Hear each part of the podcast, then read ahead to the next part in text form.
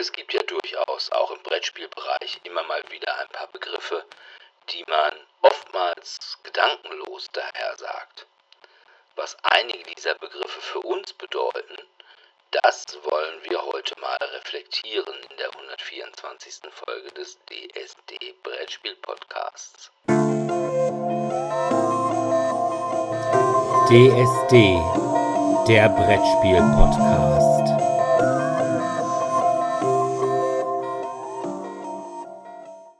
Ja, hallo erstmal und willkommen zur 124. Folge des DSD Brettspiel Podcasts. Heute wollen wir mal ein paar Begriffe aus der Brettspielwelt ja, reflektieren, sag ich mal so. Was das genau ist, das werden wir gleich sehen.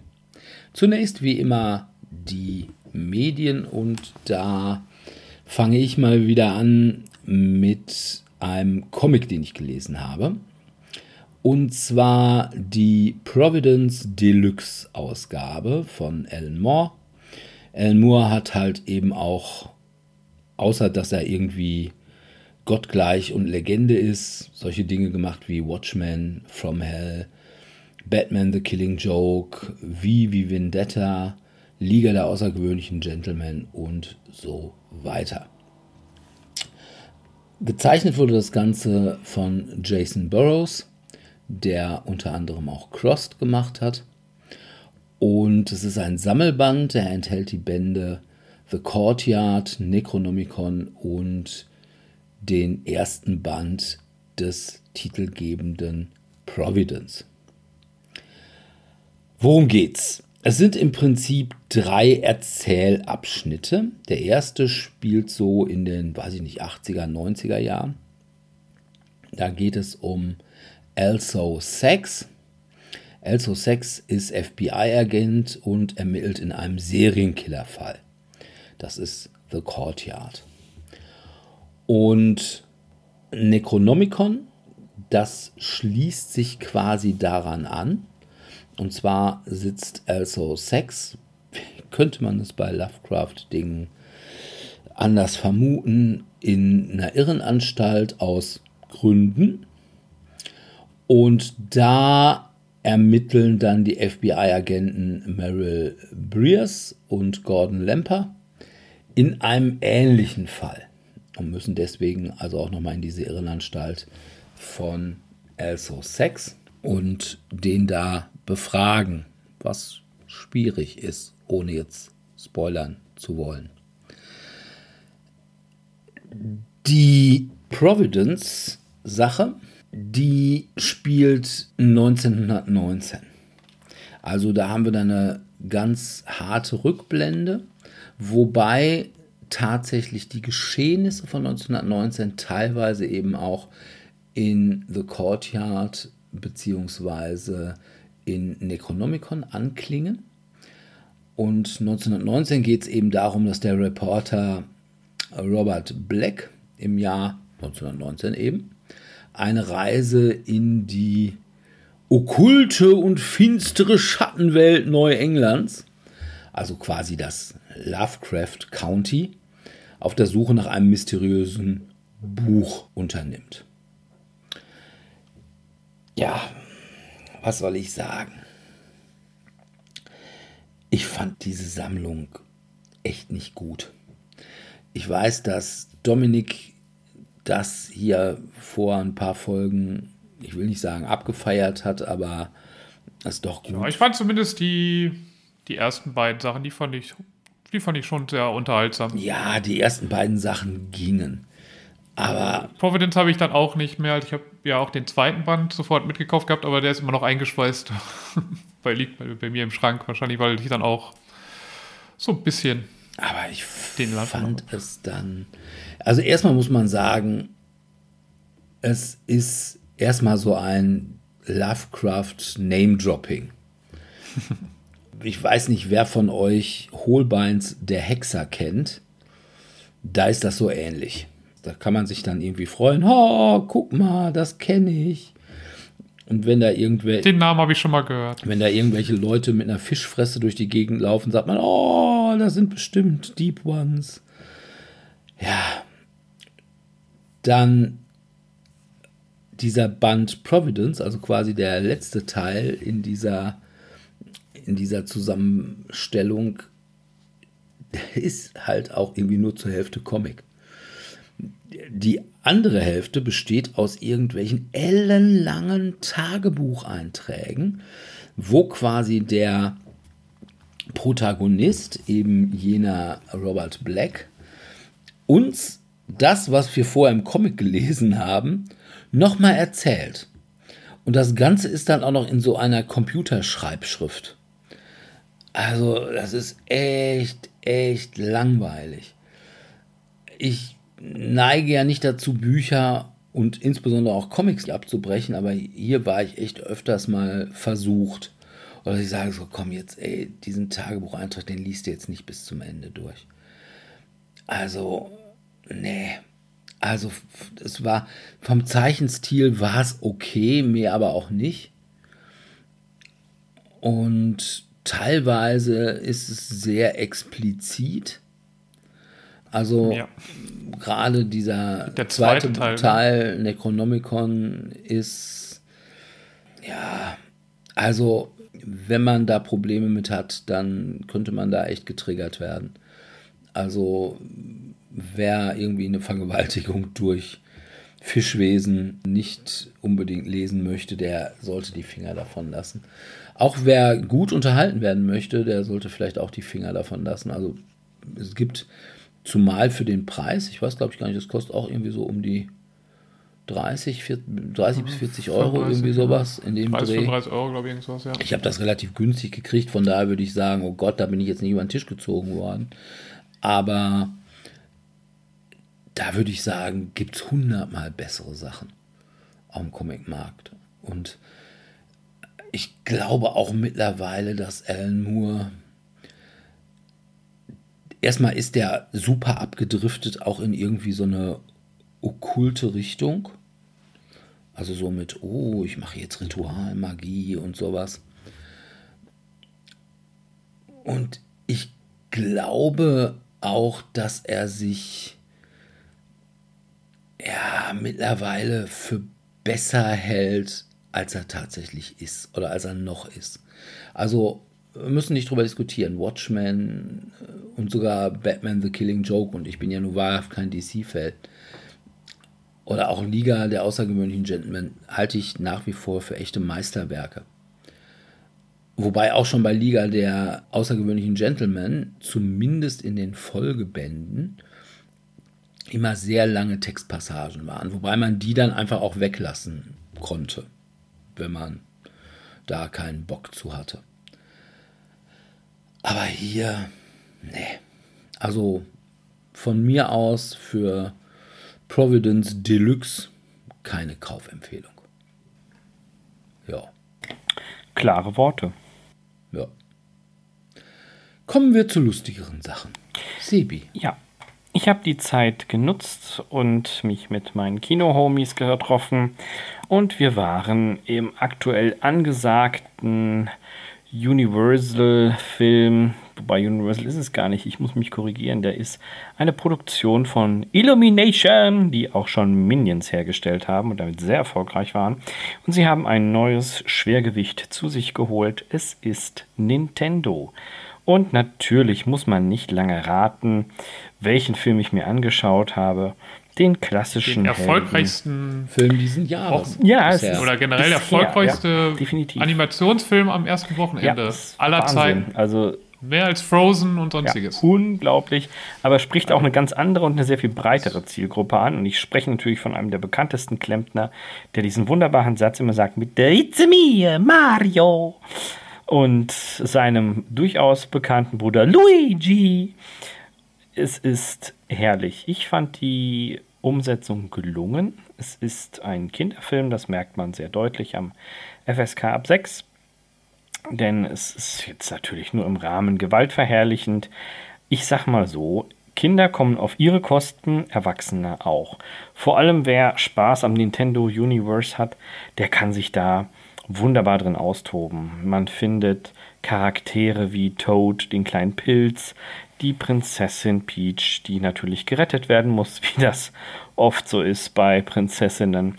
Natürlich darf der Bösewicht Bowser nicht fehlen, sogar der kleine Kamek, den man ja spätestens seit Yoshi's Island als bösen Zauberer kennt, hat eine Sprechrolle. Überrascht hat mich, ich habe mich auch ehrlich gesagt nicht so stark eingelesen im Vorfeld, dass Donkey Kong und Cranky Kong auch mitspielen und zwar nicht gerade wenig. Es gibt herrliche Anspielungen auf die diversen Spielsysteme, in denen Nintendo läuft. Es gibt für den Kenner den Moment, wo er den Original Super Mario erkennt, der an einem richtigen Automatenspiel gespielt wurde. Ich fand's toll, also ich hatte Spaß. Mich hat eine Sache sehr gestört und zwar da will ich jetzt gar nicht zu sehr spoilern, ist es die Umsetzung von Bowser. Der kommt nämlich gar nicht so finster und böse rüber, wie er in den Nintendo-Universen meistens dargestellt wird. Worum geht es ja, inhaltlich? Ist der wirklich so düster und böse, wenn ich jetzt so mal so die Screenshots davon Boah. gesehen habe? Nee, das sag ich ja. Also er kommt eben nicht so rüber. Er ist Nein, sehr harmlos. Screenshots auch von den, von den Videospielen. Ach so, von den Videospielen. Ja, doch. Also da ist er eigentlich schon immer als. Andererseits ist halt auch die Frage, ne, wie fies kann eine mutierte Schildkröte sein? Ist auch eine Anspielung drin, von wegen, ja, wie sind denn eure Schildkröten da oben so drauf? Naja, wir halten sie als Haustiere. Ja, hier unten äh, führen sie Krieg. Mhm. Ich weiß gar nicht, war das jetzt in dem Film oder war das in einem der Spiele, wo auch mehr oder weniger so einer der Gründe für Bowsers Boshaftigkeit irgendwie sein Sohnemann oder sowas eher wäre, also Bowser Jr. Ja, also Bowser Jr. ist definitiv noch böser, hat aber in diesem Film keine Rolle bekommen. Stattdessen geht es nur um Bowser Senior, den tatsächlich, ja, Bösewicht schlechthin, der eben da unterwegs ist und immer das Reich der Toads überfallen möchte. Inhaltlich gibt es diesen klassischen Zwei-Welten-Clinch. Zunächst einmal gibt es Mario und Luigi, die freundlichen Klempner in Brooklyn, die auf jeden Fall ihren eigenen Laden aufmachen wollen. Sie produzieren dafür auch für ihr letztes Geld eine wunderschöne Fernsehreklame, die natürlich nicht ganz so gut läuft. Und direkt der erste Kunde hat auch schon Schwierigkeiten. Und naja, was soll ich sagen? Es lässt sich sehr schnell erkennen, dass das wohl nichts wird mit dem eigenen Business. Und die beiden dann irgendwann einen wagemutigen Plan fassen, als Brooklyn bei einem Wasserrohrbruch stellenweise überschwemmt wird. Und die beiden dann dorthin eilen mit dem Anspruch, ey Luigi, wenn wir dieses Rohr jetzt entsprechend verschließen und den Wasserrohrbruch hier stoppen, haben wir Brooklyn gerettet. Dann sind wir die Super Mario Brothers. Und das ist so der Ansporn und damit kommt das Ganze halt rein. Sie stürzen sich in die Kanalisation und wie soll es kommen? Der Nintendo-Mario erkennt, Spieler erkennt sofort, es gibt eine grüne Röhre und was passiert, wenn man der zu nahe kommt? Genau, man wird eingesaugt. Und genau das passiert den beiden auch. Und so landen sie in dem klassischen Universum von Super Mario. Natürlich gibt es ein Missverständnis. Luigi macht wie immer irgendwas anderes und landet eher in der Bowser-Welt, näher bei Luigis Mansion. Ich weiß nicht, wer von euch das spielt. Und nicht. Äh, leider nicht, aber es soll es ganz soll ganz sein. unterhaltsam sein. Ja, es ist wirklich schön mit dem ganzen Werkzeug, das er immer mit sich rumschleppt und mit den Problemen mit den Schildkröten, die eben als Skelette durch die Gegend geistern. Es ist auch sehr sehr schön umgesetzt. Das wissen wir alle, wie nervig die sein können. Man springt einmal drauf, sie zerfallen und was passiert als nächstes? Sie kommen wieder? Genau, sie setzen sich neu zusammen und kommen wieder. Und das passiert halt auch genau im Film. Also ich fand tatsächlich die Umsetzung, Spielproblematik oder auch Spieluniversum auf Filmuniversum sehr gelungen. Sowohl bei Luigi, der eben auf der Bowser-Welt gelandet ist, als auch bei Mario, der in der harmlos wirkenden Pilzwelt gelandet ist. Und es wird auch erklärt, dass Mario eigentlich gar keine Pilze mag. Also er mag vieles, er isst auch vieles gerne, aber Pilze sind nicht so seins. Es wird dann auch das Geheimnis gelüftet, wie er zu seinen ganzen Superfähigkeiten kommt, wo die alle herkommen. Es wird viel erklärt, das fand ich eigentlich sehr schön, was da so für Probleme für Klempner sind in diesem Universum, denn die Röhren, wir kennen sie ja alle, die sind meistens nicht da, wo man sie erwartet und sie gehen auch nicht dahin, wo man sie erwartet. Es ist herrlich. Prinzessin Peach ist auch dargestellt als eine der Hauptsprechcharaktere, die einen sehr taffen Charakter hat, sehr führungsorientiert, sehr straight und die eben da irgendwie mit drin ist. Und so beginnt eben die Handlung mit unseren zwei Helden, wobei Luigi relativ schnell gefangen genommen wird und gerettet werden soll. Und Prinzessin Peach erst im Laufe des Films ihre Unabhängigkeit verliert. Genau, an dieser Stelle sei auch nochmal gesagt, für die, die noch nicht im Kino waren, ja, es gibt eine Secret Scene ganz am Ende, wenn man sich den kompletten Abspann reingepfiffen hat. Aber ehrlicherweise muss ich sagen, ist für den Mario-Kenner es nicht überraschend, was da als Ausblick gegeben wird. Und es ist auch eigentlich nicht so witzig, dass man da jetzt vier Minuten sich die ganzen Namen anguckt, um festzustellen, dass keine Tiere beim Dreh verletzt wurden und ähnliches. Also ganz ehrlich, spart euch das, guckt euch das lieber irgendwann mal auf YouTube an. Geht lieber drei Minuten eher raus, Pipi machen, Hände waschen, sonstiges. Das lohnt sich nicht. Ja, das habe ich auch schon gehört, dass da etwas, ja, ein Charakter, der jetzt hier zu wenig vorkommen würde, noch mal ganz am genau. Ende ein bisschen geteasert ja. wird, aber es sich nicht lohnen würde, dafür zu warten. So lange Definitiv, zu warten, weil ja. die Credits sind ja dann doch immer Bisschen. Definitiv. Also sie machen auch eine schöne wilde Fahrt mit Karts, wo dann auch auf Super Mario Kart angespielt wird. Es ist, es ist einfach schön. Ich finde es wirklich gut. Also es ist eine gelungene Verknüpfung. Es ist nicht überladen. Es gibt einen Querverweis zu Donkey Kong und Donkey Kong Country, was ich auch völlig in Ordnung finde. Hat mich persönlich überrascht. Hm, die Originalsprechrollen sind wohl mit sehr bekannten Schauspielern besetzt. Bei uns in Deutschland sind das auch teilweise bekannte Sprechrollen, die man aber nicht unbedingt erkennt. Und nur wer sie. So eine komische Influencerin oder so. Ja, auch, doch, auch. Also eine. Soll doch die Prinzessin ja, Peach oder genau. so sprechen. Eine Influencerin hat unter anderem die Prinzessin Peach gesprochen. Die sagte mir jetzt vom Namen nichts.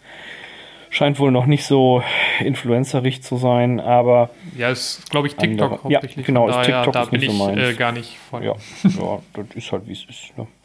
Also ich kann es empfehlen. Ne? Wer Bock darauf hat, wer Nintendo-Fan ist, wird seinen Spaß haben. Wer Kinder hat, wird auch seinen Spaß haben. Ich war in der nicht 3D-Version, einfach weil ich weniger Kinder drin haben wollte und ich nicht so spät gehen wollte. Würde aber durchaus vorschlagen, dass man die sich anschaut, denn es gibt einige Effekte, die, glaube ich, in 3D sehr viel lustiger sind. Ja. Also klare Filmempfehlung. Mario Brothers, wer Nintendo mag, wird diesen Film richtig gern haben. Okay. Ich muss ja an dieser Stelle mal gestehen, ich habe meinen Lebtag noch nie Super Mario gespielt. Uh. Ich glaube, ich habe auch tatsächlich nie irgendwelche Jump and Runs bis auf damals Gods von den Bitmap Brothers gespielt. Okay. Aber du warst ja auch immer PC ähm, Master PCler. Ja, ja. Also ich habe ja als Kind habe ich ja schon mal Super Nintendo selber gehabt und gespielt und N64 hauptsächlich bei Freunden ja.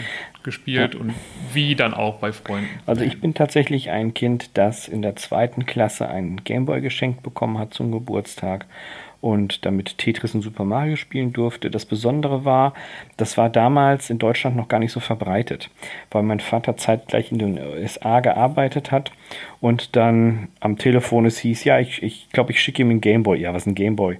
Ja, wie, das haben hier alle Kinder, das ist hier der ganz crazy Shit.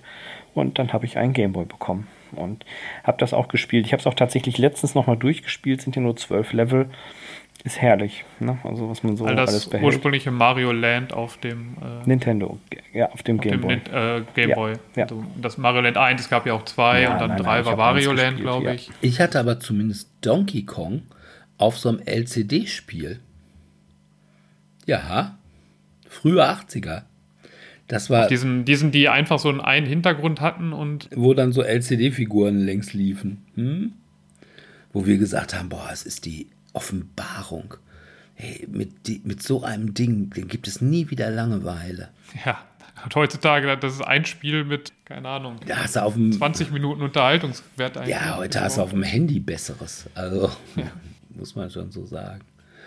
Na gut. Nein, aber meine einzige Beziehung zu Super Mario war, dass ich da mal irgendwie eine Familienrechtsklausur rausgestaltet habe, wo dann Mario Super hat dann Peach super geheiratet. Gemeinsam haben sie den kleinen Bowser super gekriegt und dann ist aber Peach mit dem Bruder von Mario, nämlich Luigi, abgehauen und will jetzt Unterhalt für den kleinen Bowser super haben. Ja, das ist meine Beziehung zu Super Mario. Von daher werde ich es nicht gucken, aber ich finde es ja schon echt ganz witzig, dass so ein Film der erfolgreichste Film bisher des Jahres ist. Ja. Also, und wie gesagt, äh, ich glaube zumindest das Eröffnungswochenende, wobei ich auch wieder gehört habe, dass die da auch, was irgendwie häufiger inzwischen passieren würde, das Eröffnungswochenende ist, läuft ja eigentlich immer, glaube ich, von Donnerstags bis Samstag oder Sonntags. Und die hätten halt schon den, hätten sie jetzt auch schon wieder am Mittwoch gestartet, damit sie halt den Teil, also da auch nochmal schon mal Geld einnehmen, um wieder die Wahrscheinlichkeit zu erhöhen. Bester Film, also weil man da brauchen wir wieder Schlagzeilen, damit kommen wieder neu, mehr Leute rein und so weiter. Ja, ja gut, aber es ah, spricht ja. vor allem nicht für dieses Kinojahr.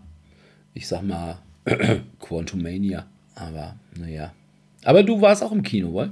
Ich war auch im Kino. Ja, die Freundin, mit der ich ins Kino gegangen bin, die hatte beide Filme schon gesehen, also den, den ich jetzt vorstelle, und den Mario-Film und hat gesagt, ja, der Mario-Film war auch ganz gut, aber zu viele nervige Kinder. Lass vielleicht mal warten, bis vielleicht ein paar weniger Kinder drin sind, die ständig rein, raus rennen und, und so weiter machen.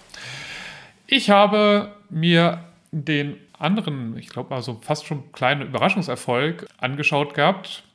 Dungeons and Dragons Ehre unter Dieben.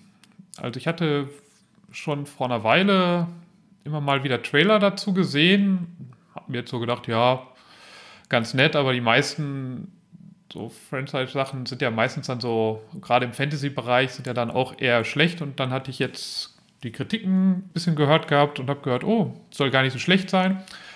Und deswegen kam ich dann auch auf die Idee, entweder Mario oder eben Dungeons Dragons Ehre unter Dieben zu gucken. Und es ist eben Ehre unter Dieben geworden.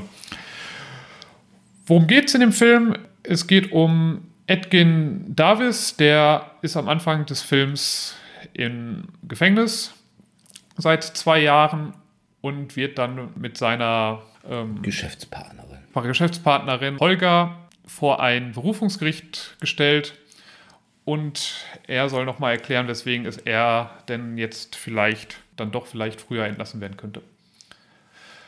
Auf jeden Fall erzählt er dann eben so ein bisschen die Vorgeschichte, dass er ja eigentlich ein guter Hafner war, also irgendjemand, der für im Grunde genommen fast nichts edle Sachen macht und dann aber irgendwie, als er seine Frau hatte, Tochter bekommen hat und irgendwie dann doch dieses Ganze, kann dir nicht, nicht viel geben, wobei er dann doch zumindest ja eine anständige Hütte hatte, hätte ihn dann doch dazu verführt, mal so was zu klauen und wäre dann von den roten Zauberern dann, die hätten sich bei ihm gerecht gehabt und hätten dann eben seine Frau ermordet und sein Kleinkind, sein Baby zurückgelassen, seine Tochter.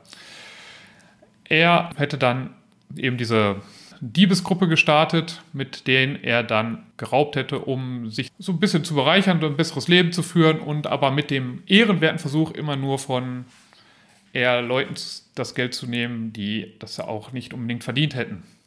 Und eigentlich möchte er dann irgendwann aufhören, aber einmal kommt dann so eine Gruppe irgendwie vorbei, die ihn dann doch überzeugt, doch nochmal einen letzten Heiß zu machen, weil da würde es die Tafel der Wiedererweckung geben und damit hatte er dann eben in seinem Kopf, ja, dann kann ich ja meine Frau wieder erwecken, also würde ich das dann äh, versuchen.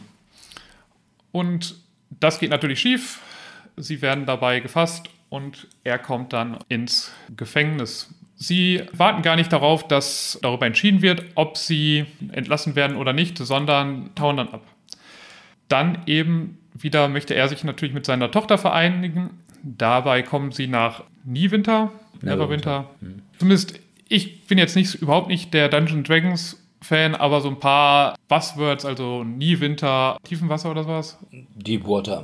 Mhm. Genau, Deepwater oder Baldur's Gate, Tore von Baldur oder sowas. Die habe ich dann schon noch erkannt. Aber eben in Niewinter, da wäre sein ehemaliger Partner, Ford Fitzwilliam, der konnte damals fliehen, hätte dann jetzt sich um seine Tochter gekümmert und er wäre jetzt der Herrscher über Niewinter. Und dadurch entsteht jetzt eben so eine Dynamik. Man versucht wieder eine Gruppe zusammenzufinden. Da kommt dann der schlechte Magier Simon mit rein. Simon the Sorcerer noch, halt. Ne? Ja, so die Richtung. Er kennt noch eine Druidin die, und Gestaltenwandlerin Dorik, die dann noch dabei ist. Und die versuchen jetzt eben Pläne zu schmieden, wie das Ganze klappen kann. Das Ganze ist eben ziemlich unterhaltsam. In den Kritiken wird Star Wars gerne mit Guardians of the Galaxy verglichen. Das kann ich durchaus nachvollziehen. Man hat halt so einen charmanten Anführer von so einer Chaotentruppe im Grunde genommen. Edgin ist eben dieser Star-Lord-Typ im Grunde genommen. So ein bisschen häufig eher dümmlich, aber mit immer so einer positiven Attitüde und dadurch so ganz witzig dabei. Und das finde ich jetzt passte auch von der Idee her ganz, ganz gut dazu. Ne? Also er hat eigentlich keine größeren Kräfte, also während eben die andere, der eine ist eben Zauberer, der andere ist dann eben Druidin, seine Gefährtin, Arbeitsgefährtin. Äh, Holga. Holga ist eben mehr oder weniger so die Barbarin, diese Kämpferin. Sie treffen dann noch mit einem Paladin zusammen, der ihnen ein bisschen hilft.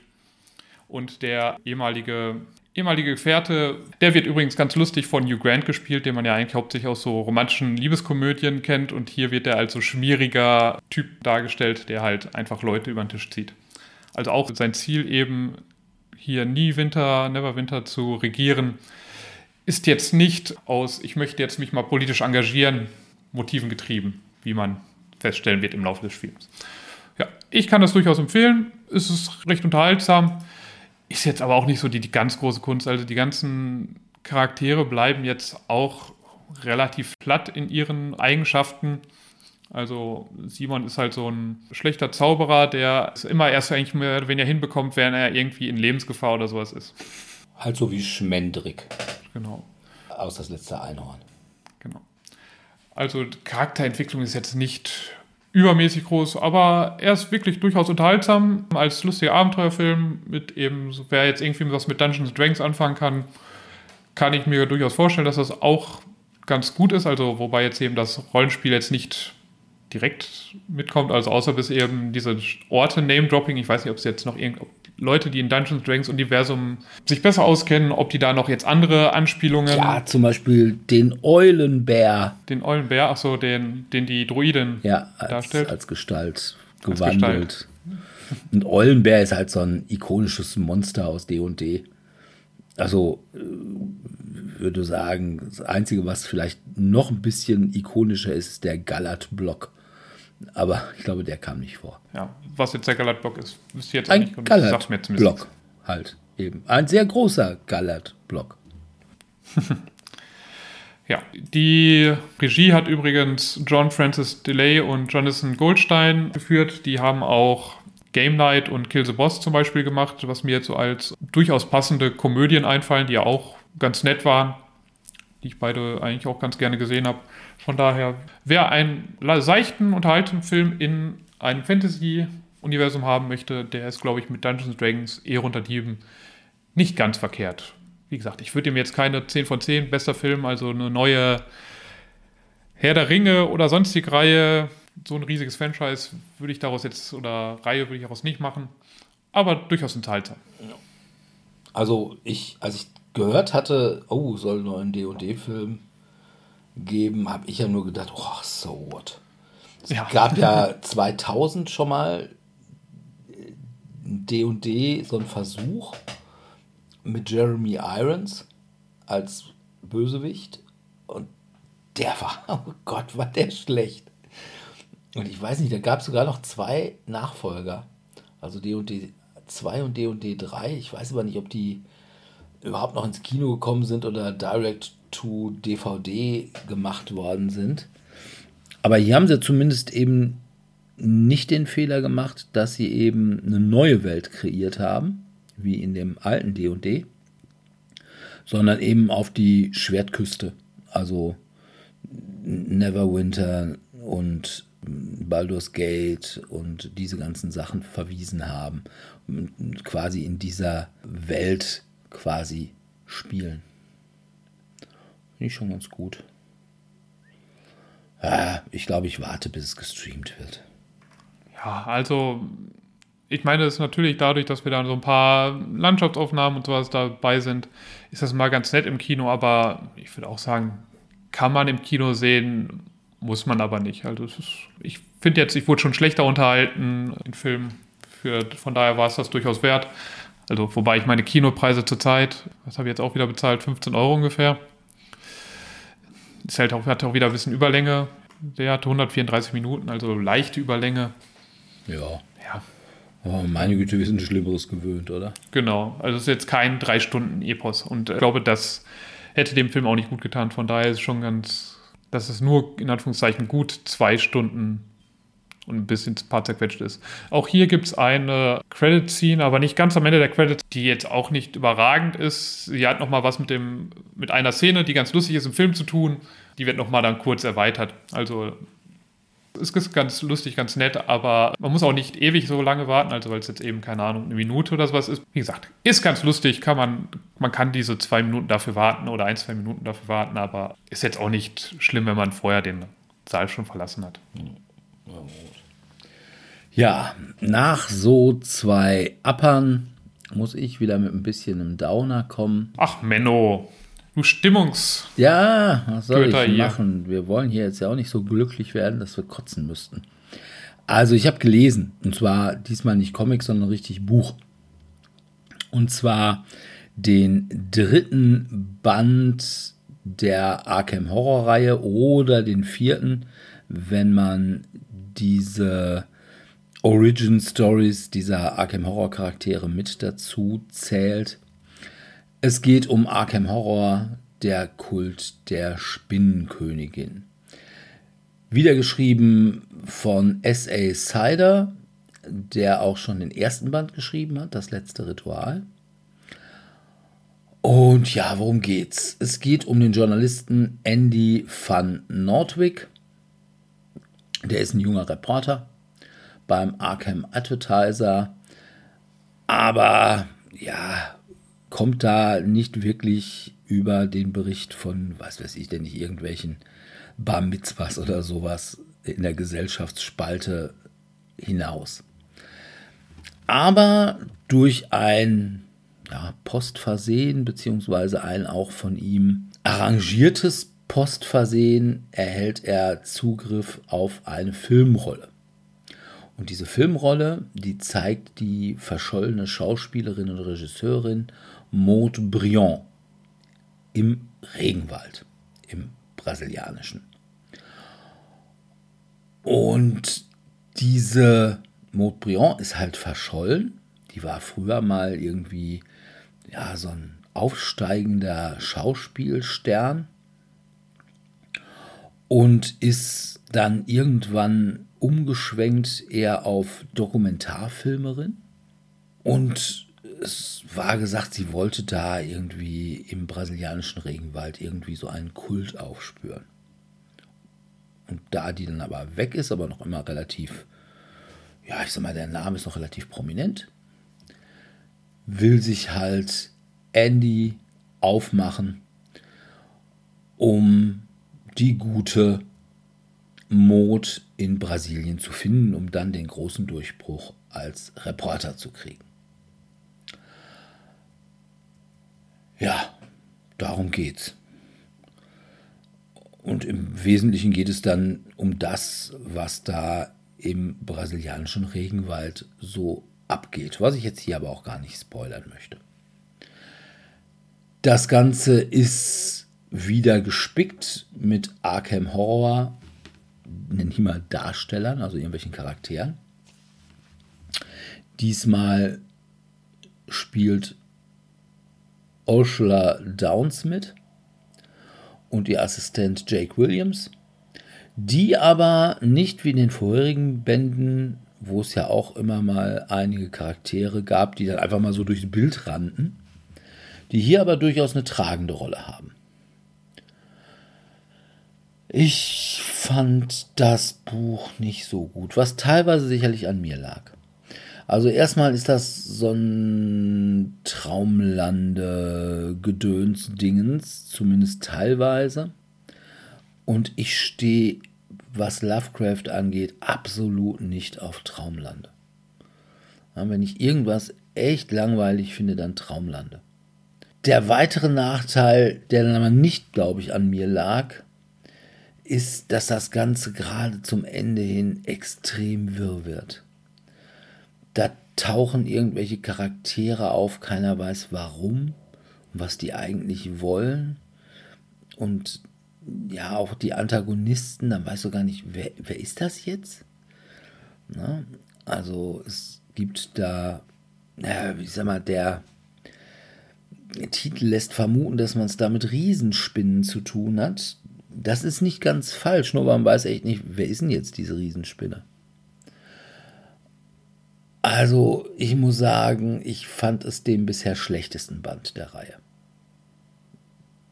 Ja, also, der war schon fluffig geschrieben, da kann man echt nichts gegen sagen. Und es ist jetzt auch nicht so, dass ich jetzt sagen würde, oh Gott, das ist Lebenszeit, die mir keiner zurückgibt. Aber pff, müsste ich jetzt nicht nochmal lesen. Und ja, ich bin da ja auch Completionist. Das heißt, selbst wenn ich es gewusst hätte, hätte ich ihn wahrscheinlich mir den Band zugelegt und gelesen. Aber wer das nicht ist, der soll lieber die anderen Sachen der Arkham Horror Reihe, also das letzte Ritual, ähm, wie heißt das, Dü düstere Anfänger, glaube ich, habe ich glaube ich vor in der vorletzten Folge darüber berichtet. Weiß ich jetzt aber auch nicht ganz genau, aber kann auch davor noch gewesen sein. Und den zweiten Band, da weiß ich jetzt den Titel nicht. Aber dann würde ich die tatsächlich lieber nehmen. Die waren alle ganz solide. Der erste, das letzte Ritual, fand ich wirklich das Beste. Und das war wirklich ein sehr solides, Lovecraft-eskes Horror, Mystery Stück, was da geschrieben worden ist.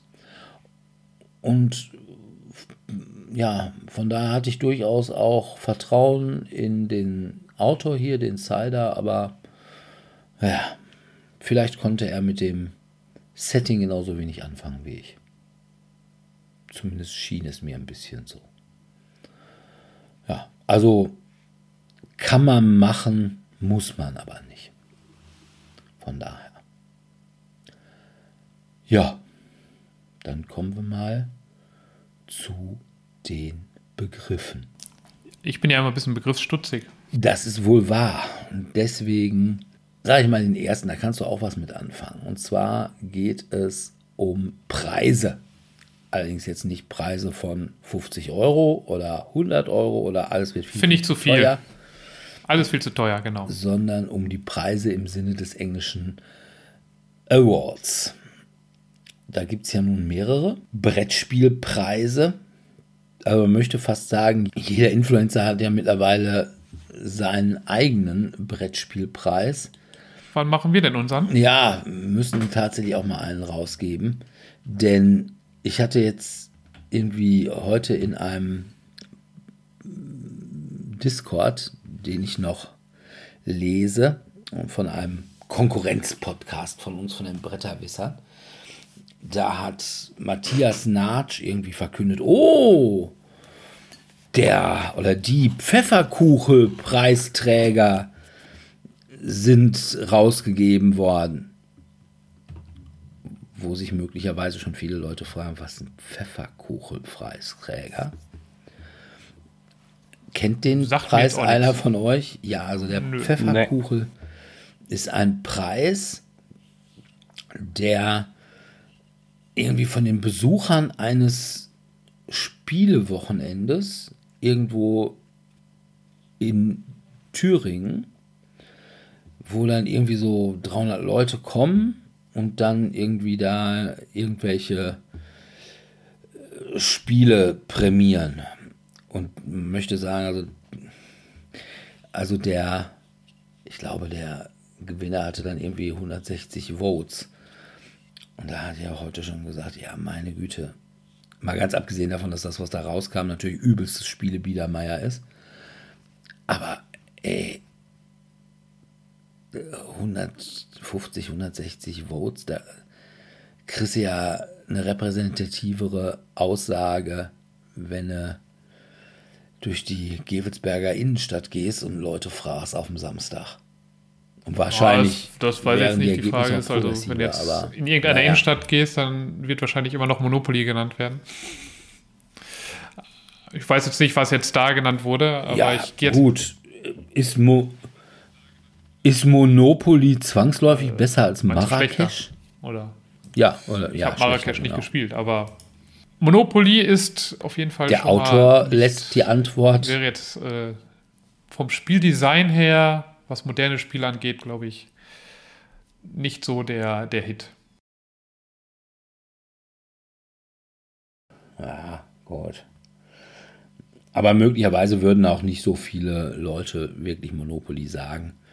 Die meisten würden wahrscheinlich tatsächlich sowas sagen wie Uno oder äh, weiß nicht. Oh. Risiko. Und ich glaube, die finde ich beide besser. Doppelkopf, Mau, Mau, Skat. Schach. Ja, Schach zum Beispiel. Ganz hervorragend. Spiel Scrabble. Je nachdem, ähm, in was für bildungsbürgerlichen Kreisen man verkehrt. Oder Backgammon, wenn man in eine türkische Teestube geht.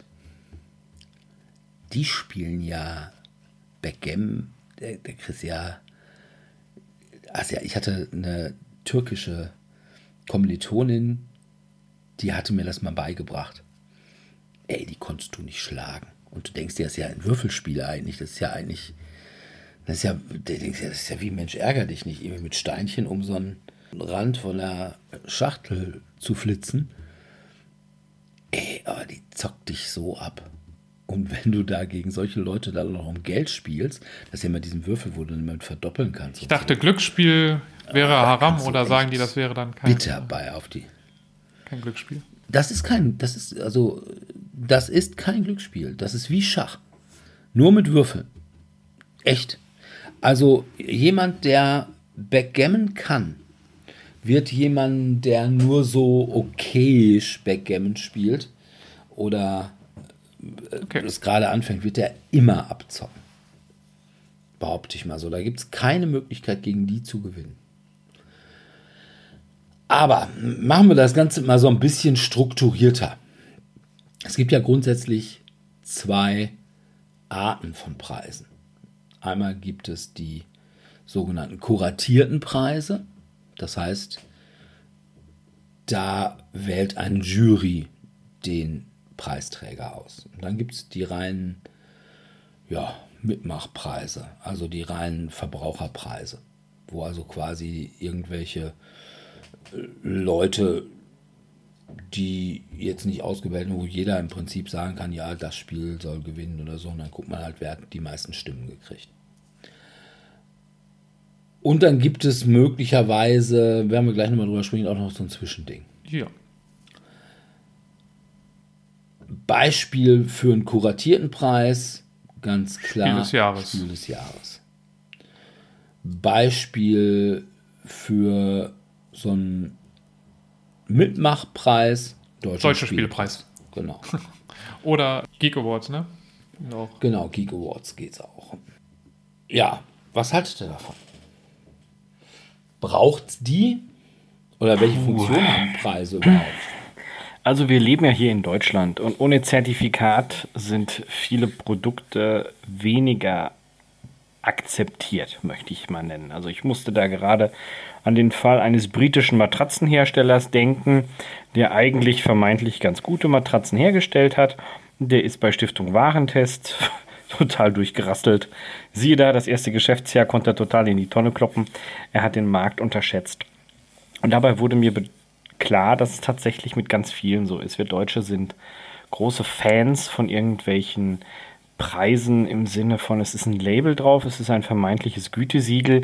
Und erst wenn man eben kritisch hinterfragt, wer steckt überhaupt hinter der Jury? Also wie du ja gerade schon vorgeschlagen hattest, wir laufen durch die Innenstadt, fragen 300 Leute, ja, das ist jetzt hier das Spiel der Woche, ne? viel Spaß. Monopoly, die SpongeBob Edition. Ja, herzlichen Glückwunsch das muss man immer mal so sehen, wer ist denn der Initiator? Also beziehungsweise wer hat etwas davon, dass dieser Preis da ist.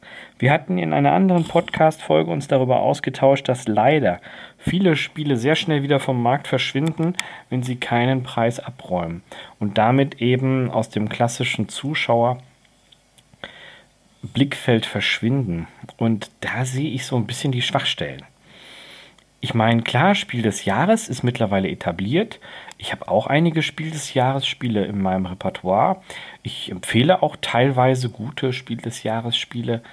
Aber brauchen wir das unbedingt? Hm, ich gebe zu, es gibt mir eine gewisse Orientierung. Aber ein gutes Gespräch mit dem Spieleberater meines Vertrauens ist effizienter, muss ich ganz klar sagen. Aber es ist halt nicht so einfach. Nicht jeder hat so viel Lust und Muße, sich da entsprechend einzusetzen arbeiten. Ja, das ist schon richtig, aber ich sag mal so, die Gefahr, die ich natürlich bei solchen vermeintlichen Prädikaten sehe, ist, erstens, ich kenne ja überhaupt gar nicht die Leute, die dieses Prädikat vergeben haben. Also nehmen wir mal das Spiel des Jahres. Das Spiel des Jahres ist ja nun, zumindest unter uns, jetzt hier, unter uns dreien, eher nicht so ein Prädikat für ein Spiel, wo man sagen muss, oh, das muss man echt haben, glaube ich. Ich meine, auch da, auch blinde Hühner finden Körner. Ne? Zwischendurch hatten die echt mal Sachen dabei, wo man sagt, ja. Ja, so ein Just, Just One, One konnten wir uns drauf, alle drauf einigen. Ich glaube, du mochtest auch ganz gerne ja, Pictures. Ich mochte auch Pictures. Äh, Codenames, glaube ich, konnten wir uns auch so mehr oder weniger alle drauf einigen, obwohl wir, glaube ich, alle Codenames Pictures wieder besser finden. Die, die richtig Ahnung haben, natürlich Codenames Marvel. Und jetzt sage ich mal sogar so ein Mikro-Makro, da kann ich nachvollziehen, warum man das zum Spiel des Jahres machte. Man kann drüber schreiben, ob das ein Spiel, Ob's überhaupt ein Spiel ist. ja. Aber ja, auch selbst bei einem Exit, ob man da unbedingt wieder die Brands beschäumen musste, weiß ich auch nicht. Ich fand die anderen äh, Spielsysteme bei diesen, ja, ich sag mal, äh, Exit Rooms in a Box fand ich bedeutend besser. Aber Mai, man kennt sich und man mag es. Ja, es war halt dann so ein bisschen auch das Zeitgeschehen, was ja, da noch wieder gespiegelt ja. wurde, ne? Weil zu der Zeit, also um das Jahr 2017, 2016, sind halt überall in Deutschland so Live-Escape Rooms aus dem Boden geschossen wie sonst was und manche haben sich dann halt gedacht. Ich glaube, das war sogar schon vorher. früher. Ich glaube, das war schon so in der ersten Hälfte der 10er Jahre und irgendwann so 16, 17 kam es dann mit den Exit the Games und eben Unlocked, und solchen Sachen. Da kam es dann tatsächlich dazu, dass das Ganze auch eben aufs Brettspiel übertragen wurde. Aber ja, was da sonst noch teilweise bei ist oder auch was nicht dabei war, ein Pandemic hat ja nie einen richtigen Preis gekriegt. Hm, das stimmt, ja. Na? Es war immer nur nominiert und hat dann irgendwann den irgendeinen Sonderpreis halt ja. im Grunde genommen fürs, im Grunde genommen für sowas wie fürs Lebenswerk oder sowas, glaube ja, ich, haben wir genau. bekommen. Nachdem sie halt Pandemic Legacy Season 1 nicht genommen haben, sondern Isle of Sky als Kennerspiel und irgendwie x Jahre vorher haben sie, glaube ich, ich meine, ist ja auch, glaube ich, nicht verkehrt gewesen, Dominion im Vergleich zur Pandemie, also zu der Zeit war Dominion wesentlich präsenter noch. Also Pandemie war halt, oder Pandemic jetzt, war dagegen im Vergleich zumindest, glaube ich, eher so ein schlafender Hit, also ein schlafender Riese, der mit der Zeit immer größer wurde, ne? Ja, aber auch King of Tokyo ist ja auch nie Spiel des Jahres geworden. Ja. Das ist dann halt. Den äh, Gerüchten nach, weil es da irgendeine Karte da kamen Terroristen drauf vor oder irgendwie so. Und da, uh, da kann man die deutsche Mutti nicht behelligen mit. Das äh, ist äh, Baba. Ja, und da hat man eben das Problem, die Jury das ist ja auch so eine Inzestveranstaltung. Also die Juroren, wenn einer ausscheidet, bestimmen die Juroren, wer kommt mit rein. Und wenn man dann so sieht, wer sich da so versammelt, das ist alles so. Also inhaltlich ist das natürlich schon erstmal sehr homogen. Ja. Also da kommt keiner auf irgendwas, sag ich mal. Auf dein Marvel United. Wahrscheinlich. Na, obwohl man sagen muss, von dem, was das Spiel des Jahres sein will, nämlich irgendwie das Spiel in die Welt zu tragen, na, also quasi den Pool der Spieler zu erweitern, wäre das möglicherweise das Richtige. Aber auch wenn ich da so sehe, ja, hier von Julia Zerlik von Spiel doch mal. Ja, ist halt irgendwie so eine Influencerin, die unter ferner liefen, also noch niemals unter den Korthosen tragenden Influencern gehört die da irgendwie zu denen mit der meisten Reichweite. Dagegen irgendwelche Leute von den Rocket Beans, die halt ja auch Brettspiele machen. Da käme keiner auf die Idee, davon einen zu nehmen. Die haben ja einmal haben die den Fehler gemacht und haben da Guido Heinecke von Tricktrack Deutschland in die Jury geholt. Den haben sie aber auch relativ schnell wieder gleich wegbefördert zum Geschäftsführer. Ich glaube, der hat da der Homogenität dieser ganzen Veranstaltung ein bisschen geschadet. Also von daher, was soll da rauskommen? Auf der anderen Seite der Publikumspreis, ja, was soll da auch rauskommen? Ne? Also. Ja, es ist halt, also gerade je nach Größe ist halt auch, ne, wer schafft es am meisten, Leute zu mobilisieren? Wer sind die Leute, die da gerade abgestimmt haben? Ich meine, bei Spiel des Jahres dadurch, dass du da so ist, ist halt eben dein Kritikpunkt, dass es eben da so eine homogene Gruppe an Leuten gibt, die diesen Preis verteilen. Aber dadurch weißt du natürlich sofort den Preis so ein bisschen einzuschätzen. Ne? Also du kannst dann sofort sagen, ja, das sind sowieso nicht die Spiele, die ich spiele. Oder ja, ich habe mit Spiel des Jahres habe ich immer gute Erfahrungen gemacht, konnte ich immer spielen. Also wird vielleicht auch dieses Spiel des Jahres bei mir ganz gut ankommen bei Abstimmungssachen kann das auch passieren, je nach Gruppe. Ne? Also du kennst, irgendwann kennst du die Gruppe, die da immer abstimmt, wenn du den Preis kennst und kannst dann sagen, ja, die Leute, die dort abstimmen, die stimmen schon immer für Spiele, die ich auch mag oder stimmen eher nicht für die Spiele. Aber beim, gerade so bei so kleineren Preisen oder wir hatten es ja eben selbst beim Deutschen Spielepreis gab es ja mal diesen Skandal, dass. Äh, gab ja zwei Skandale. Der eine Skandal war, dass der Boardgame-Digger den deutschen Spielepreis zerstört hatte, beziehungsweise ihn zerstören wollte, indem er da irgendwie mit ja, dem Verleger von Klonk irgendwie ausgemacht hat, ja, wenn Klonk hier deutschen Spielepreis gewinnt, dann kriegt er alle irgendwie eine Karte oder irgendwie so eine, weiß ich nicht, irgendwie eine Promokarte oder sowas dazu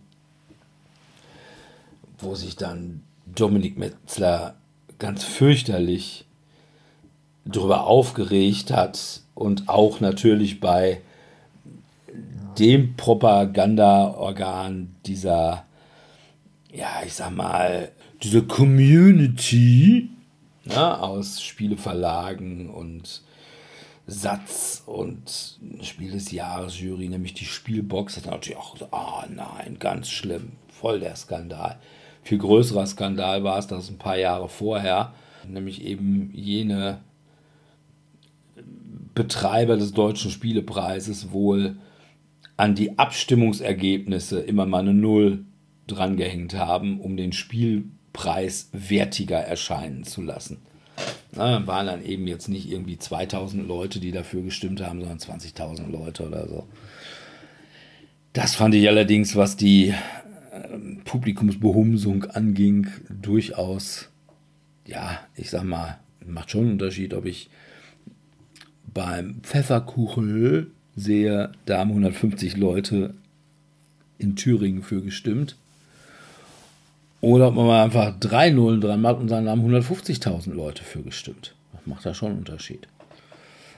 Also von daher, aber ich frage mich, was bringt mir ein Spielepreis, wenn, wenn ich sage, ja, die Leute, die ticken alle so wie ich. Das weiß ich doch gar nicht. Ja, also das ist halt das, ne? Also gerade wenn es halt eben sowas ist, wer hat es jetzt geschafft, vielleicht am meisten Leute zu motivieren, auch für das Spiel zu voten dann. Ne? Also weil dann halt irgendwie gesagt wurde, ja, wir bringen dann für alle eine Promo raus oder sonstiges, also quasi irgendwelche Anführungszeichen Bestechungen, um mehr Stimmen zu bekommen. Macht es dann natürlich ein bisschen schwieriger, also einzuschätzen, ob das Leute sind, die die mit meinem Spielgeschmack übereinstimmen. Ne? Ja. Das ist halt bei so einer relativ homogenen Gruppe, wie eventuell beim Spiel des Jahres, einfacher zu sagen und dann kann ich schneller sagen, ja, das könnte durchaus was für mich sein oder nicht. Natürlich kann, egal welcher Preis, kann auch hinterher sein, dass ich das Spiel nicht mag. Ich meine, selbst bei einer Empfehlung vom geneigten Fachhändler kann das ja dir auch trotzdem passieren. Ohne Frage. Irgendwie passt das Spiel für dich nicht. Ne? Du hast ihm, hast deinem Spiele Händler erklärt, was du alles magst. Und er hat dann nach seinem Wissen und Gewissen hat dann das beste Spiel, was diesen Spielgeschmack zutreffen würde, hat dir dann was empfohlen. Aber aus irgendwelchen Gründen passt dieses Spiel dann doch nicht für dich, wenn du es spielst. Und das kann natürlich immer passieren. Das kann ja selbst bei Spielen spielen. Ich habe mich vorher informiert, ich habe eigentlich, ich habe Kritiken gelesen, nicht nur Kritiken, wie die Meinung war, sondern auch, wie das Spiel funktioniert. Es passt vom Thema für mich, es passt von dem für mich und ich spiele es dann und denke hinterher, ja, also ich fühle es nicht so in die Richtung. Das kann immer passieren, aber da ist natürlich die Wahrscheinlichkeit geringer, als wenn ich die gar nicht, mal weiß, ähm, wer steht jetzt überhaupt dahinter, wer stimmt da jetzt gerade eigentlich ab oder wessen Geschmack wurde hier eigentlich bewertet. Ne? Weil dafür sind halt Brettspiele auch zu heterogen. Ne? Das ist ja jetzt nicht so, du magst Brettspiele, ja, dann magst du ja das und das Spiel, weil das ist ja super bewertet ja. worden. Ja, aber das und das Spiel hat vielleicht nicht. Also, aber weiß das? Nicht mein Thema hat nicht. Weiß das irgendwer? Genau, das weiß der Preis nicht. Also gerade ein Anfänger, der, ich meine, machen wir uns nicht, Nö. für uns ist möglicherweise das Ganze relativ egal, aber weiß das ein Anfänger? Und da sage ich dann, ist auch ein bisschen dann auch eine Anfängerbehumsung. Ja, also wie gesagt, beim Spiel des Jahres, das hat sich halt so ein bisschen etabliert, das würde ich mal so behaupten, so, da kennt schon Omerchen, die hat schon damals in den Ende äh, 70er. zumindest in den 90ern, die 80er, 70er, 80er, 90er Jahren hat jedes schon Spiel des Jahres Spiele gespielt. Und hat jedes Jahr kurz vor Weihnachten das Spiel des Jahres gekauft. Und es war immer ein ja, großes Hallo unterm Tannenbaum. Zumindest immer für den einen Abend und danach wurde es wieder in den Schrank gestellt und ein ganzes Jahr nicht gespielt, bis man dann ein Jahr später wieder das neue Spiel des Jahres. Aber ja, also da das ist ja schon dafür so ein ganz okay, sag ich mal. Ne? Also ich glaube, Kingdom Builder war jetzt so eins der Spiele, wo wir es alle sagen Gott. würden, wer möchte das überhaupt ich irgendwie mal äh, spielen? Ich ganz, ganz furchtbar. Genau. Ja, es ist. Aber ich glaube, ansonsten sind es halt alles so, also sind das jetzt schon viele der Spiele, also sind zumindest okay-mäßig gewesen für, sagen wir mal, Einsteiger, die jetzt nicht viele Regeln haben wollen, die was ganz Unterhaltsames für zwischendurch haben wollen, das auch eben vom Kind bis zur Oma halt alle mitspielen, ohne dass sie überfordert werden. Vom Intellekt her. Ja. Und das passt so, wie gesagt, da sind auch ein paar dabei, wo ich sagen würde, pff, keine Ahnung, ich glaube eben auch damals Keltis war ja dann auch mehr oder weniger wir müssen eigentlich mal Rainer Knizia mal einen Preis geben, der hat so 5 Millionen schon Spiele schon gemacht gehabt, deswegen, warum es jetzt Keltis wurde, weiß kein Mensch. Aber sonst sind halt ja, wir hatten ja schon Mikro, Makro, Pictures, Just One.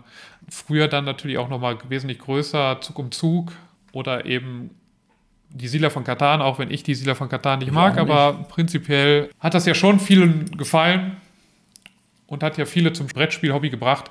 Von daher war es ja kein schlechte Auswahl per se.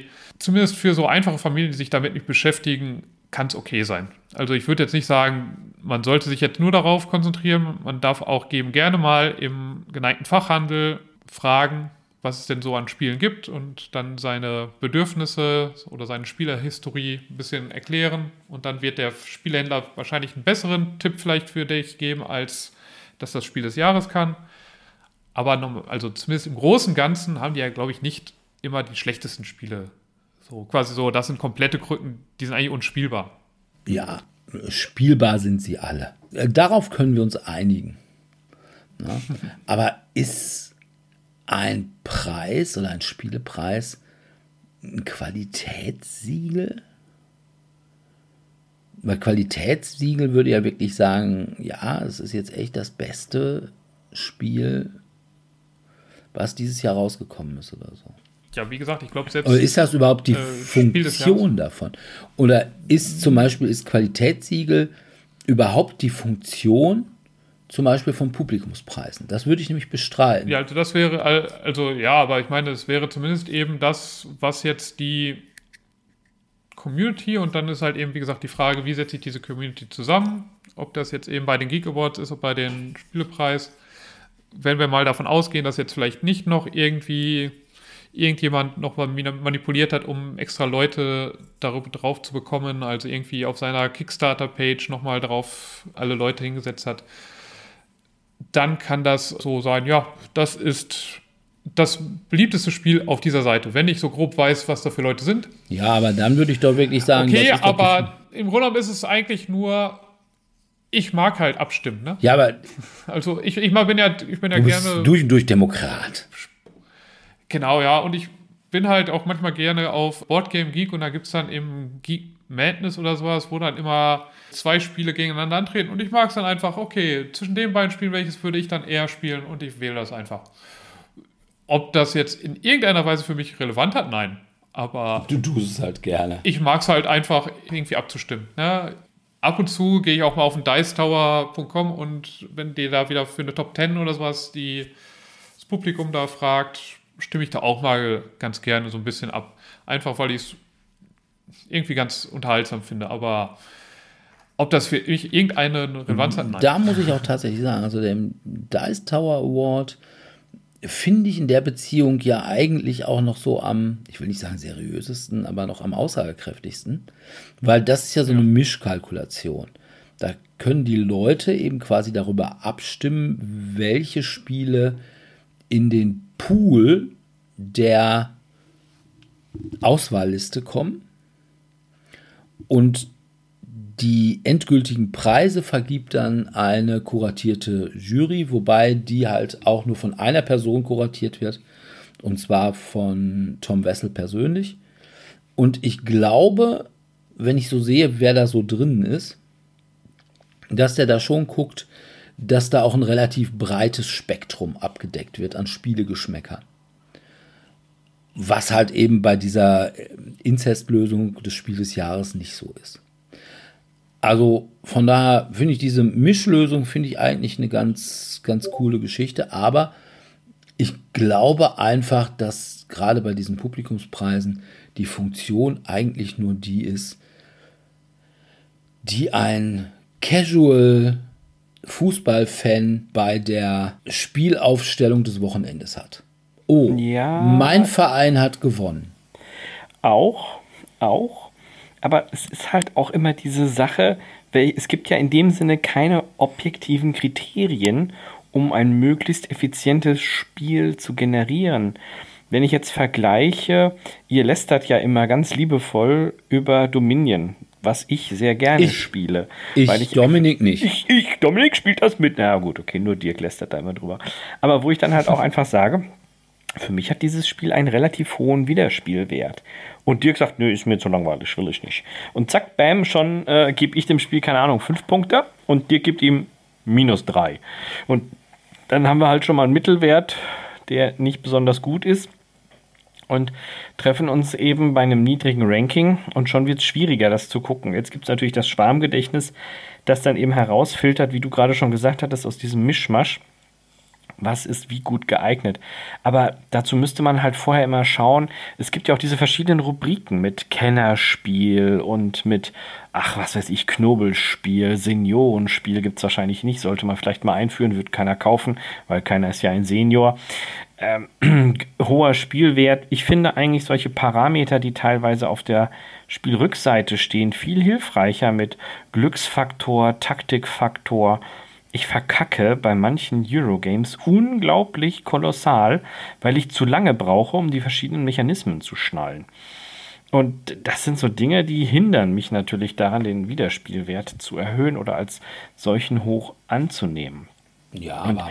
Dafür hast du ja dann die Jury, die dann halt einfach sagt: Okay, komm, wir gucken uns jetzt mal hier 30 Spiele an oder 50 oder 100. Und dann läuft es nicht. Ich bin auch nicht immer einverstanden mit dem Ranking vom Boardgame Geek. Obwohl ich dann halt auch sage: mh, hm, oh, pff, ja. Aber was ich beim Ranking des Boardgame Geeks was ja im Prinzip ist die Top 100 bei BGG ja auch ein Preis, wenn man so will, ein Publikumspreis. Und was ich da schon gut finde, und zum Beispiel im Gegensatz zum Deutschen Spielepreis, der Deutsche Spielepreis hat im Wesentlichen die Aussage, fresst mehr Scheiße, Millionen fliegen können nicht irren. Was daran liegt, du kannst ja nicht abwerten. Du kannst ja nicht sagen, okay, das Spiel finde ich gut. Dieses Spiel, was andere möglicherweise ziemlich gut finden, finde ich aber kolossal schlecht. Und das kannst du bei BGG machen. Von daher ist, würde ich sagen, die Aussagekraft dieses BGG-Ranking immer noch besser als die des Deutschen Spielepreises. Gut, das Problem ist bei BGG, es gibt ja nicht die Jahreswertung, obwohl du könntest ja bei der Auswahl in der Liste könntest ja das Jahr eingeben. Aber ne, du siehst, wenn, wenn irgendwie fünf Leute ein Spiel super toll finden, zehn Punkte. Und fünf Leute finden das Spiel super scheiße und geben dem nur einen Punkt. Da hast du im Durchschnitt nur 5,5 Punkte. Wenn es aber nur positive Wertungen gibt, dann hätte dieses Spiel einfach 5 Punkte. Und die anderen fünf Leute, die dieses Spiel vollkommen schlecht finden, die hätten dann für irgendwelche anderen Spiele äh, gestimmt, die dann aber eben ne, nicht, nicht an die Anzahl rankommen. Sicher, sicher. Von daher würde ich sagen, ist, also dieser deutsche Spielepreis ist da würde ich echt halt sagen, der hat nur wirklich die, ne, wie die Bundesliga-Tabelle. Mein Natürlich. Verein ist oben. Ja, ganz klar. Du hast da halt ein Trüppchen, die sich relativ einig sind in vielen Dingen, die auch in gewisser Weise auch sehr homogen entscheiden. Also es gab ja durchaus die ein oder andere Entscheidung, wo ich mir dachte, ach, das äh, würde ich mir jetzt gerne mal erklären lassen, warum jetzt das eine Spiel gewonnen hat und das andere nicht. Ich muss gestehen, ich weiß es nicht mehr, aber Quacksalber von Quedlinburg war eins davon, wo ich mir dachte, ist ein schönes Spiel, aber es hat irgendein anderes gewonnen. Ich glaube, und, Quacksalber von Quedlinburg hat ja zumindest beim Spiel des Jahres haben die doch gewonnen, oder? Ich, ich weiß es nicht auswendig. Also es war irgendwas, da ging es auch darum, wo zwei sehr nah beieinander waren. Was ich aber auch doof finde, weil wenn du zwei sehr gute Spiele hast und nur eins davon gewinnt, warum? Also das andere ist ja dann quasi schon zum Untergang verurteilt, obwohl es trotzdem ein gutes Spiel ist. Und das finde ich so schade. Also ich würde mich eher freuen, nicht über ein Spiel des Jahres, sondern eben über so eine Art permanentes Ranking von verschiedenen Kategorien, die halt eben sagen, hier, was weiß ich, bei Computerspielen ist es ja auch so, PC Games, PC Player, Steam Community und dann guckst du halt das halt auf... Das gibt es aber auch doch bei BGG. Ja, also sagen wir, sagen wir einfach mal so, ich fände es halt schöner, wenn das nicht immer so final wäre also diese Urteile. Ich finde es einerseits wichtig, dass wir uns darüber austauschen, aus welchen Gründen und auch, wie ich schon zu Beginn gesagt habe, auch ich orientiere mich teilweise danach und ich würde mich durchaus als einen eher erfahrenen Spieler einordnen, der sehr wohl viele Mechanismen schnell durchschaut und da auch durchaus nachhakt und auch auf Lücken achtet, wo ich dann sage, ach guck, da ist jetzt eine Regellücke, das könnte zu Konflikten führen oder oder oder. Aber pff, ja, hm. also ich würde insgesamt behaupten, Preise sind auf eine Art und Weise notwendig, um eine Orientierung zu bieten. Aber man darf eben auch nicht hinterfragen, ist diese Art der Preisvergabe die Art von Ranking, die ich für meine Auswahl brauche. Und so würde ich oder so gehe ich persönlich an solche Produkte heran. Also ich glaube, dass Preise eigentlich nur, zumindest große Preise, die Funktion haben, Verkäufe zu generieren. Definitiv. Und Definitiv. Eben was die, der, der tatsächliche Aussagewert, äh, zumindest bei den Publikumspreisen, ist halt eben der, wie ich ihm sage, ist die Bundesliga-Tabelle für den zumindest Casual-Fußballfan. Und die Aussagekraft von ja, kuratierten Spielen. Es gibt zum Beispiel auch noch irgendwie den Meeples Choice Award der Spielfreaks. Also es ist irgendwie so eine Gruppe, also so eine, so eine Chatgruppe oder so. Wo alle sagen, oh, der ist ja super beleumundet. Habe ich noch nie was von gehört. Und wo ich ja schon gesagt habe, naja Gott, wer im Brettspielbereich irgendwas mit Miepel benamst, der hat die Kontrolle über sein Leben verloren. Aber das Spiel des Jahres hat keinerlei Aussagekraft. Also außer vielleicht, oh ja, dieses Spiel gehört zum mediokresten, was der Spielejahrgang zu bieten hatte. Ja, also darauf, wo man sich alle darauf einigen können. Was ja für manche auch nicht ganz verkehrt ist. Na gut. Aber wo wir gerade schon beim Spiel des Jahres sind, sind wir schon die ganze Zeit gewesen. Ja. Es gibt ja immer auch so verschiedene Kategorien. Das Familienspiel, das Kennerspiel und das Expertenspiel. Und dann gibt es ja auch immer die, oh, ich bin ein Kennerspieler oder ich bin ein Expertenspieler. Was bedeuten diese Worte für euch? Ja, es ist natürlich erstmal immer schwer zu fassen. Was ist das? Was ist die Kategorisierung? Es kann, finde ich, jetzt helfen, grob einzuordnen, wie schwer ist es, ein Spiel zu erlernen. Also, ich denke mal, bei so einem, was jetzt als Familienspiel, Einsteigerspiel oder wie man auch immer die Kuh benennen möchte, da ist, ist dann einfach das Spiel sollte dann hoffentlich irgendwie innerhalb von, wenn ich jetzt zum ersten Mal die Regeln lese, zehn Minuten erklärt sein.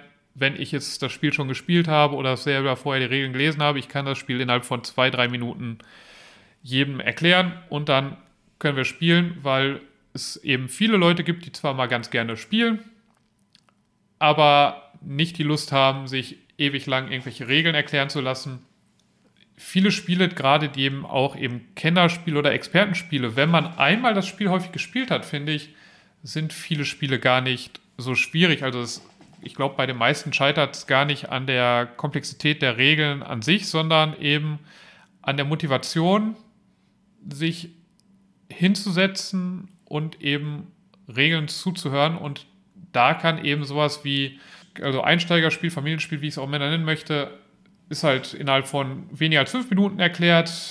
Kennerspiel kann man mal, kann man in 10, 15, 20 Minuten erklären und ja, für ein Expertenspiel muss auch vielleicht mal schon mal eine halbe Stunde gut einplanen, bis du dann die Regeln hast. Vielleicht auch dann, und selbst dann musst du vielleicht häufiger nochmal in die Regeln schauen, um sicher zu gehen, dass du das jetzt alles halbwegs richtig gemacht hast. So als grobe Orientierung, damit ich weiß, worauf lasse ich mich jetzt ein. Ne? Und da kann das ein bisschen hilfreich sein.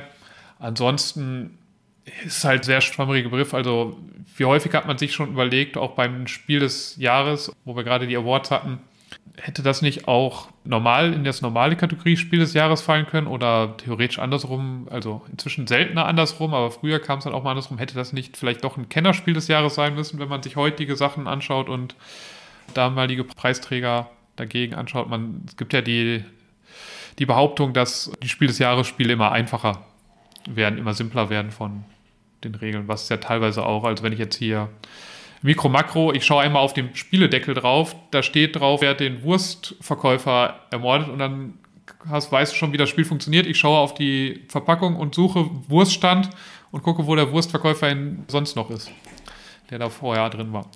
Und dann ist es schon erklärt.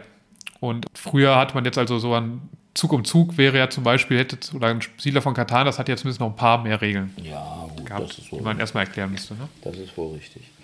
Aber würdest du sagen, machen wir so mal eine Frage. Ein Willen des Wahnsinns. Würdest du sagen, es ist ein Familienspiel, ein Kennerspiel oder ein Expertenspiel? Also ich würde zwischen Kenner- und Expertenspiel mit so einer leichten Tendenz zum Expertenspiel, wenn ich jetzt eben die erste zum ersten Mal regeln. Wobei ich finde, man kann es Da die App viel abnimmt, kann man es ein bisschen schneller erklären, indem ich dann sage, komm, ich baue es schon mal auf. Du suchst dir einen Charakter aus, der dir, den du cool findest, wie auch immer. Und den Rest machen wir dann, ähm, kann man fast dann, weil es ja auch kooperativ ist und eben App unterstützt, kann man dann on the fly ähm, erklären und machen. Also könnte, würde ich es jetzt tendenziell vielleicht ein bisschen eher ins Kenner-Spiel äh, einsortieren, wenn ich die selber, wenn ich es aber selber kaufen würde. Ich glaube, die Regeln sind doch ein bisschen komplexer. Ich habe jetzt die, das Regelheft jetzt nicht vor mir liegen, aber ich glaube, da sind dann schon mit den, mit den verschiedenen Möglichkeiten. Ja, du hast ja alleine schon zwei Regelhefte. Eins so, wie funktioniert das Spiel und eins dann quasi nochmal so den Glossar. Ja, also wie starte ich das Spiel und dann, ja, was, wenn ich jetzt irgendwie Kampf suche, dann kann ich äh, Kampf in einem, in diesem Glossar dann ja suchen, ja. Glaubst du, dass Leute, die sich selbst als Expertenspieler bezeichnen würden, das genauso sehen würden? Ja, das ist ja ähnlich wie diese bei Beach G. Da gibt es ja auch irgendwie, wie schwer oder Komplexität, ja. oder ich weiß gar nicht, wie die das nennen. Ja, Komplexitätsrating. Und da gibt es dann ja selbst für was fällt mir jetzt ein, was komplex ist? Also für selbst die komplexesten Spiele gibt es immer irgendjemanden, der da eine 2 wählt oder sowas. Äh, also sagen wir hier dieses Food Chain Magnet oder sowas. Das hat ja, glaube ich, auch zig Regeln, zig interkonnektierende oder wie nennst du das immer so schön? Ergänzende Mechaniken. Es hat fein verwobene Mechaniken, verschiedene Strategien genau. für unseren Sieg. Ja. Und es hat eine genau, steile sowas in die Richtung. Ja, vor allem die steile Lernkurve. Ja, aber da würde ich, da würde ich wirklich schon. Aber ja. ähm, da gibt es ja noch bestimmt, also wenn ich das jetzt bei BG eingeben würde, da würde ich doch bestimmt Leute finden, die dann da gewählt haben, zwei. Also das heißt, es ist natürlich erstmal perspektivisch, das heißt, es ist nicht gut einzuordnen und natürlich hast du manchmal eben bei solchen Sachen dann natürlich auch, also Trolle, wenn du jetzt zumindest auf so BG-Sachen gehst, ne? Ich werte da einfach mal, ich schreibe einfach mal eins drüber oder ich werte bei Just One, ich sag mal fünf einfach, einfach um alle anderen zu ärgern. Ja, gut, das hast du natürlich immer mal. Aber das wäre jetzt zum Beispiel, wenn ich jetzt einfach auf so Spiele, also Pegasus macht das ja zum Beispiel auch, die haben ja, glaube ich, auch inzwischen diese Kategorisierungen bei sich, Familienspiel, Kennerspiel, Expertenspiel. Da kann man zumindest sich so grob orientieren. Ne? Also auch da kann man sich manchmal streiten, ist das jetzt tendenziell eher Familie, ist das jetzt eher Kennerspiel, weil es gibt ja keine klare Grenze ab der Anzahl von Regeln oder wenn das jetzt mehr als drei Seiten hat, dann ist das kein Familienspiel mehr, dann, dann ist es ein Kennerspiel. Ja. Klare Regeln gibt es nicht, aber da, da ist, ich, kann man eher so nochmal dahinter gehen, dass das, das Gefühl dann schon stimmt. Also ich glaube, dass diese Wörter komplette Worthülsen sind, die nichts bedeuten. Also ich hatte heute wieder, ich hatte äh, bei Facebook auf der Brettspielwiese war wieder so ein Ding, ja, hm, ich und meine Freundin, wir sind Kennerspieler und könnt ihr uns mal ein Spiel empfehlen? Und dann sagst ja, was soll mir das denn jetzt sagen? Was? Die haben schon mal ein paar. Wir haben schon mal Spiele. Spiel des Jahres gespielt. Die haben schon mal ein paar, nicht nur Monopoly gespielt, sondern die haben auch ein paar Spiel des Jahres schon mal ja, gespielt. Aber was sollst du da? Vielleicht sogar mal ein Kennerspiel was des Jahres. Sollst du, das heißt, was sollst du da empfehlen? Also wie gesagt, das ist ja doch, das ist eine Worthülse. Na?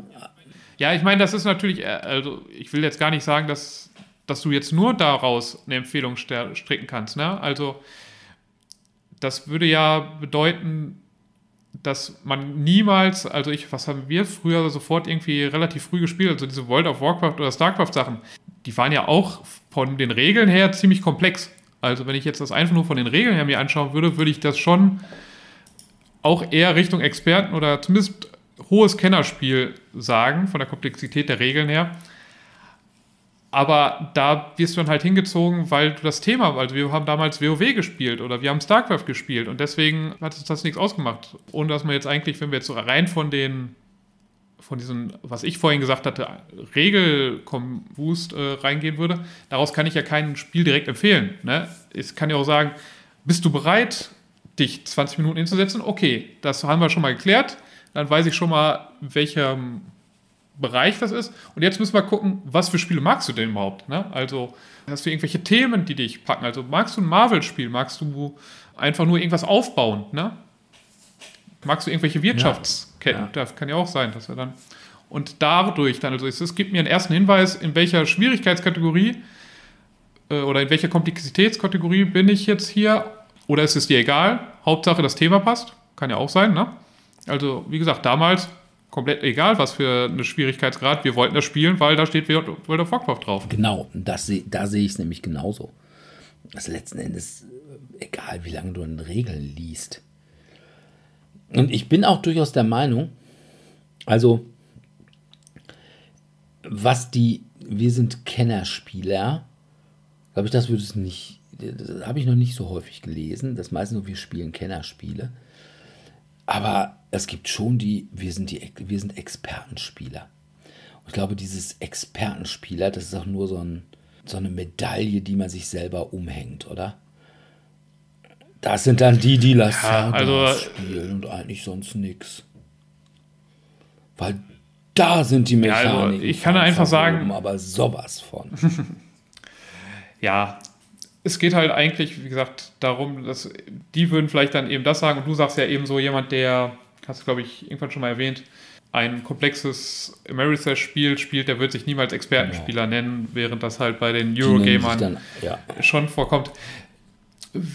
Ich meine, also mir geht es einfach darum, wie ich jetzt dieses Kind nenne, ist eigentlich egal, ob es Experten, ob es komplexes Spiel oder was auch immer ist es geht für mich einfach darum, wie weit bin ich bereit oder ist jetzt die Gruppe, mit denen ich spielen möchte, bereit, ein bisschen auch Regeln zu lesen, ne? also oder zu, zuzuhören.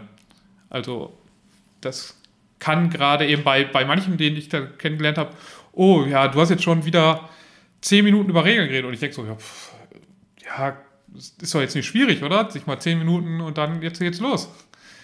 Aber für manche ist das halt, boah, nee, wenn es mehr als drei Minuten braucht zum Erklären, dann. Alles äh, kein Problem, solange man einen Aschenbecher auf dem Tisch stehen hat. Nein, aber vor allem finde ich es immer so lächerlich, wenn dann irgendwelche Leute dann sagen, oh, wir sind Expertenspieler. Und ich sage, ey, die ganzen Wargamer, die lachen über euch. ja. Ja, die haben, ja, die haben Millionen. nämlich irgendwie. Für jeden einzelnen Panzer ja. oder jede einzelne Einheit gibt es ein eigenes Wir Regelwerk. haben Regelwerke in der Stärke von Telefonbüchern. Also, ne, da ist ja eure paar Mechaniken da. Also von daher auch da. Also ich bin ja der Meinung, man sollte diese Begriffe Familienspiel, Kennerspiel und Expertenspiel echt abschaffen, weil sie einfach nichts aussagen. Dann sag halt eben, okay, ich habe schon mal ein Spiel gespielt und ich mag gerne, was weiß ich, Star Wars. Kann man immer noch sagen, also pass mal auf, wenn du dich ein bisschen damit auseinandersetzen willst, dann spiel Rebellion. Oder wenn du ja, zu zweit spielen, spielen willst, oder wenn du zu mehreren spielen willst, Imperial Assault. Wenn du mit den ja, Fliegern rumfliegen möchtest, genau. X-Wing. Oder wenn du eben irgendwie sowas Leichtes haben willst, dann spiel Star ja, Wars Carcassonne. Oder, oder Star Wars Talisman. Also, ne, da kann man ja was mit anfangen. Na, aber ansonsten kann ich damit gar nichts anfangen. Na gut. Ja, dann würde ich sagen, belassen wir es für heute damit. Und na, da können wir vielleicht mal irgendwann auch mit weitermachen. Und ja, dann bedanken wir uns wie immer bei unseren Zuhörern fürs Zuhören. Und in zwei Wochen haben wir ja eine Sebi-Folge. Uh Ja, weil. Also wir reden alle über Pummel-Spiele. Oh. Finde ich jetzt Alle fünf Stück. Weil. Oder sprechen wir über alle Dominion-Erweiterungen? Wir, und wir ranken die und geben einen Preis. Den Dominion-Ranking-Preis. Wir haben ja schon mal, als wir Munchkin gemacht haben, gesagt, wir machen mal immer mal ein paar Folgen über, ja, ich sag mal, wirklich einflussreiche Spiele oder um es mit dieser Fernsehserie bei Netflix The Toys That Made Us zu sagen, also die Spiele, die uns gemacht haben. Und da denke ich, sollten wir in der nächsten Folge mal über welches Spiel sprechen, Sebi? The Toys That Made Us. Ja, es muss ein einflussreiches Spiel sein uh, und du bist der große. Hero Quest. Ja, genau. Ach, ich dachte über den Pop-Up-Pirat. Pop das wäre auch. Was Soll ich euch sagen, dass ich neulich tatsächlich in meinem Spielwarenladen habe und was, was stand da rum? Der Pop-Up-Pirat. Pop also da musste ich dann doch kurz schmunzeln. Und wolltest Nein, es ich wollte kaufen. es nicht kaufen. Du wusstest, dass ich es schon habe und deswegen hast du vom Kauf zurückgeschrieben. Ja, ich weiß aber auch gar nicht, in welchem Zusammenhang du diesen Pop-Up-Piraten. Ich glaube, es war bei Partyspiel. Okay. Nee, ich meine, es wäre essentiell, was was irgendwie essentielle oder, oder es waren Miniaturenspiele. Miniaturen. Also ich habe es auf jeden Fall irgendwann vorgestellt und alle waren total fassungslos. Ja. Ich glaube, bei Miniaturenspielen war es Rally, das ist richtig. Ja. Aber nun ja. Es gibt andere Podcasts, die haben bei historischen Spiele Glasstraße genommen. Also da sind wir jetzt auch nicht in. Also wir müssen uns nicht gar so sehr für unseren Sebi schämen. Nee. Also zumindest nicht dafür. Das auf gar keinen Fall. Nicht für nicht den Pop-Up-Piraten. nicht für den Pop-Up-Piraten, so sei es. Ja. Ja, gut. Und wenn ihr mit uns spielen wollt, dann könnt ihr das mittwochs in Tellurien in Dortmund-Eichlinghofen Wobei ich es tatsächlich die letzten Wochen immer irgendwie nie geschafft habe, immer mittwochs irgendwas, irgendwas woanders zu tun gehabt. Und ja, wäre schön, wenn ihr mal irgendwie vorbeikommt, wenn ihr in Dortmund seid. Ansonsten würden wir uns natürlich freuen, wenn ihr kommentiert, wenn ihr uns auf iTunes mit Sternen beschmeißt, wenn ihr uns bei Spotify mit den Dingen verseht, die man dort den Podcast seiner Wahl gibt, damit wir irgendwann mal auch an irgendwelchen Podcasts wie Fest und Flauschig vorbeiziehen werden. Und ja, vor allem würden wir uns über Kommentare freuen und Fragen, die ihr uns mal stellt. Dann können wir auch mal wieder eine Fragenfolge machen. Und ja, ansonsten hoffen wir, dass ihr auch in zwei Wochen wieder dabei seid.